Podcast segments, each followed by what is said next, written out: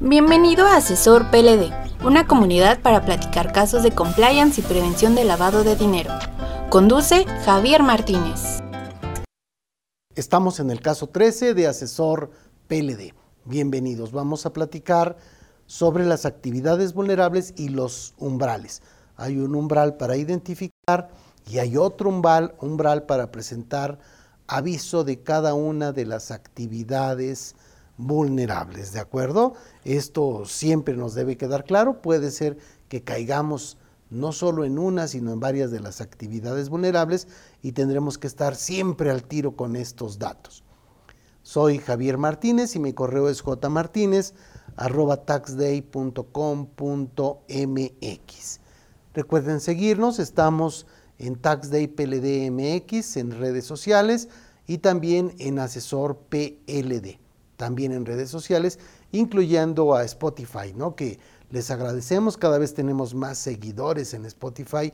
Ha sido una, una solución interesante porque le das seguir y después puedes bajar todos los casos como van avanzando y ya los puedes ir escuchando camino, camino a casa. Bien, te platico un poquito los casos que hemos visto para que si te estás integrando apenas sepas cuáles han ocurrido. En el caso 1 vimos al responsable de beneficiario controlador. En el caso 2, cómo se designa al responsable de beneficiario controlador.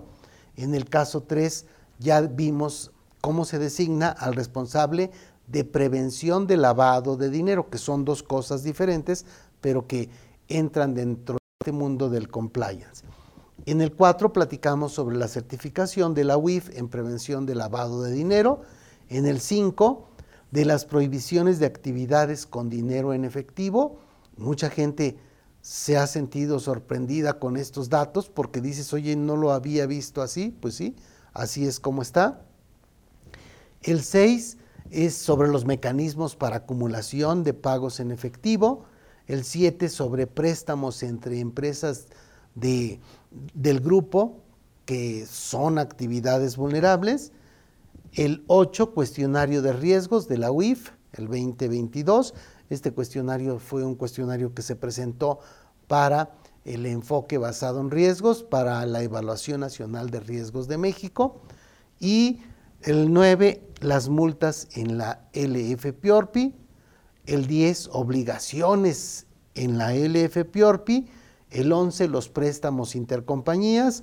¿Qué hago si no he cumplido? O sea, esto, todo el mundo está espantado con eso y entonces ahí vimos algunas situaciones muy interesantes.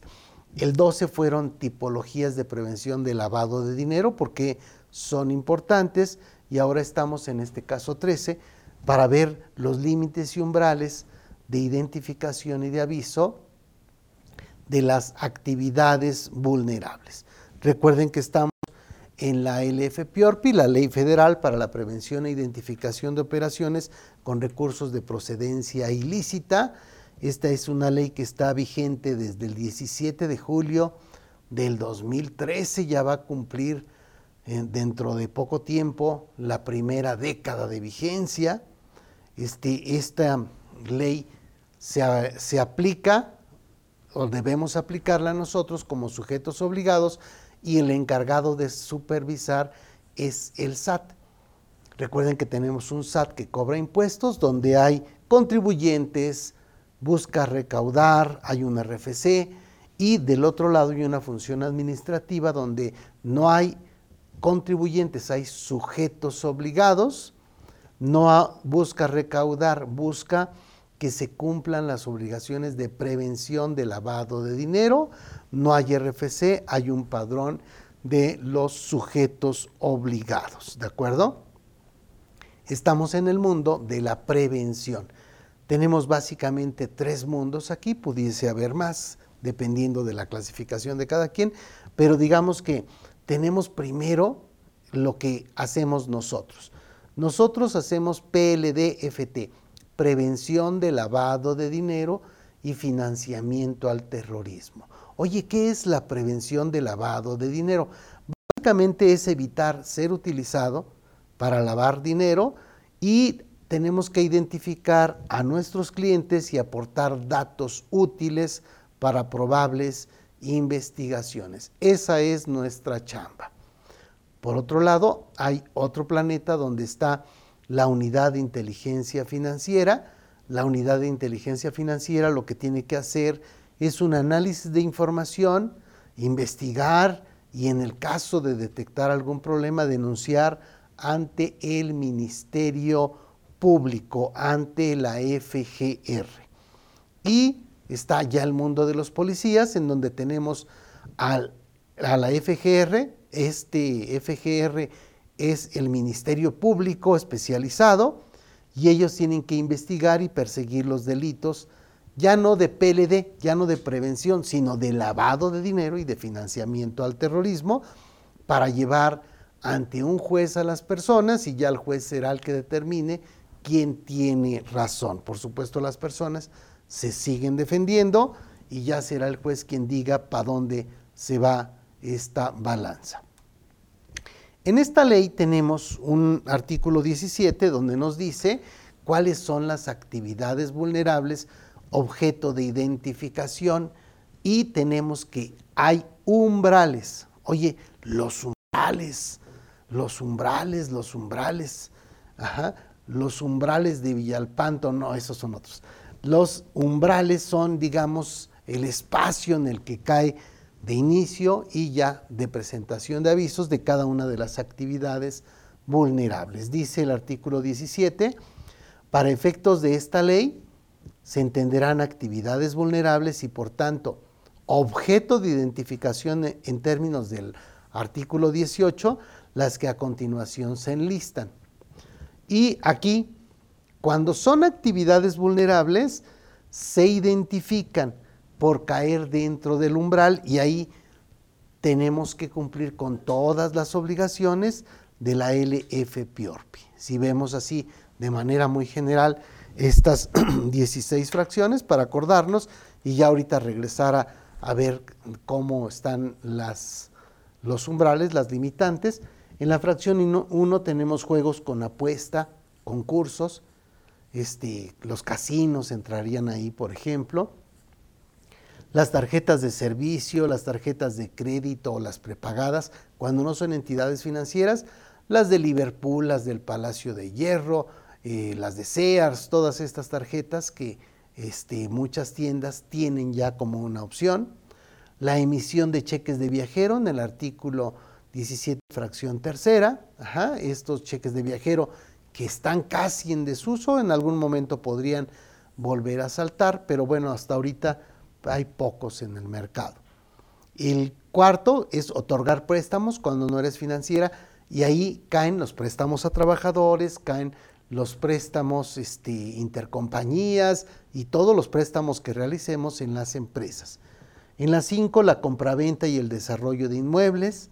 En la seis, la joyería, en la 7 la comercialización de obras de arte, en la 8 la comercialización de vehículos, en la 9 el blindaje de vehículos y, y algunos otros tipos de blindaje, en la 10 el traslado de valores, en la 11 prestación de servicios profesionales, cuando manejamos recursos básicamente de nuestros clientes, en la 12, notarios y corredores públicos. En la 13, recepción de donativos.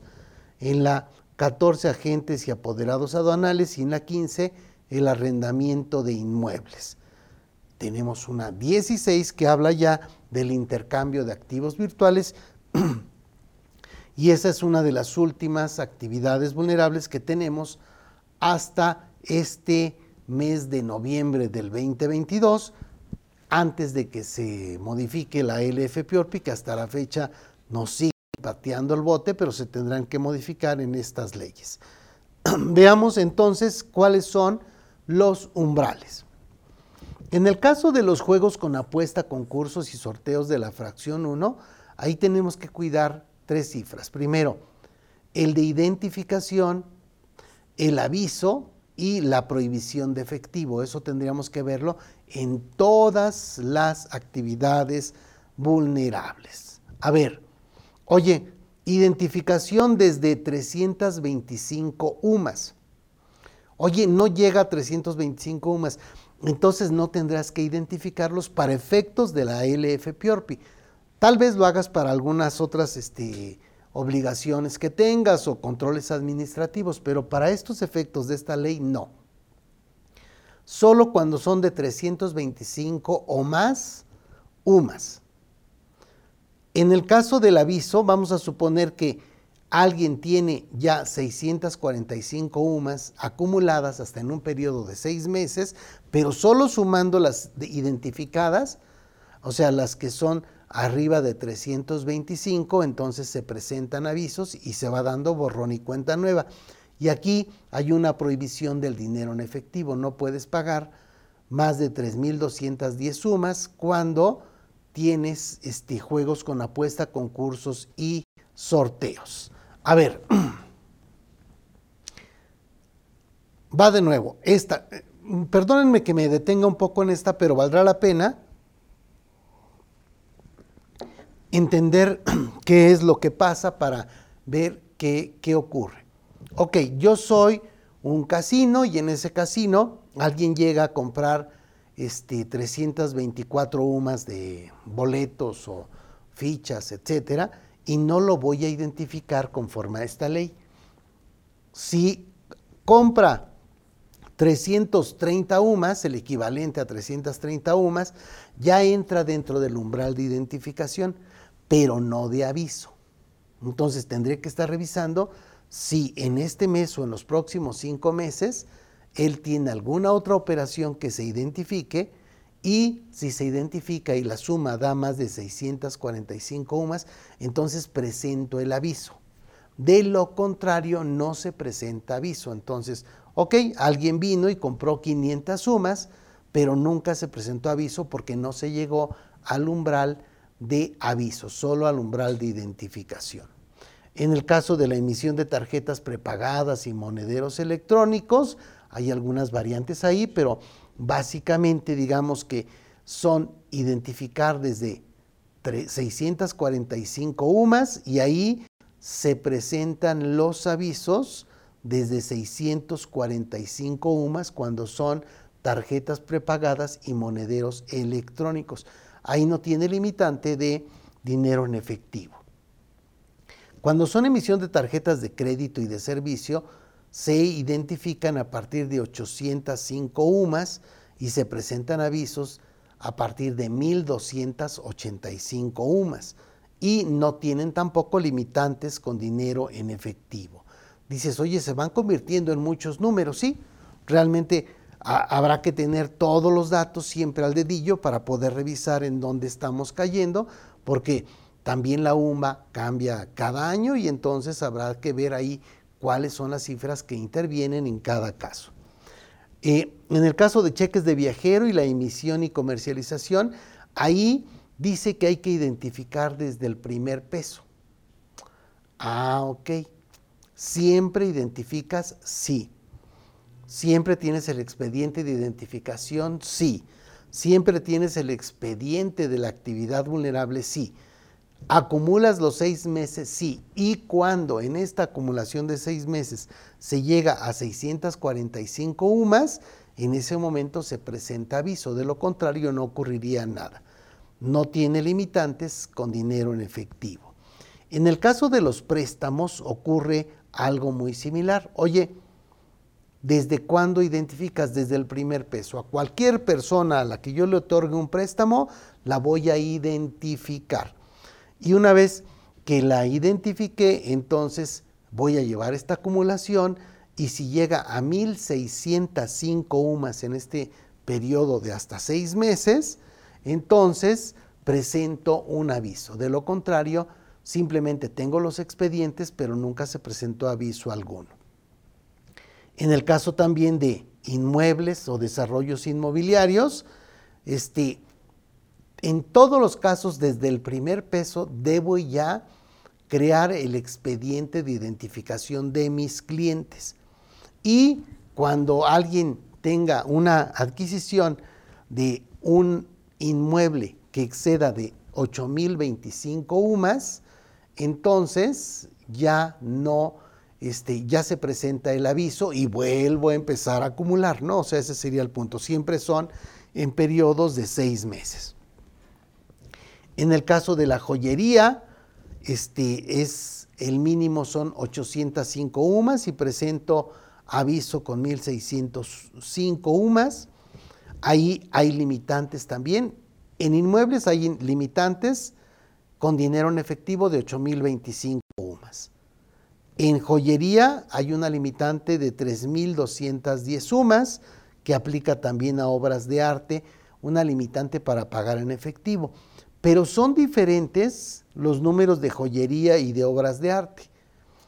En joyería identifico a partir de 805 y presento el aviso, casi siempre son al doble, más o menos al doble, en 1605 UMAS. En el caso de obras de arte, es identifico a partir de 2410 y presento el aviso a partir, a partir de 4815 UMAS. En la parte de venta de automóviles nuevos o usados, identifico a partir de 3.210 UMAS y presento aviso a partir de 6.420. En el blindaje de vehículos, identifico igual que en las obras de arte a partir de 2.410 y presento el aviso a partir de 4.815.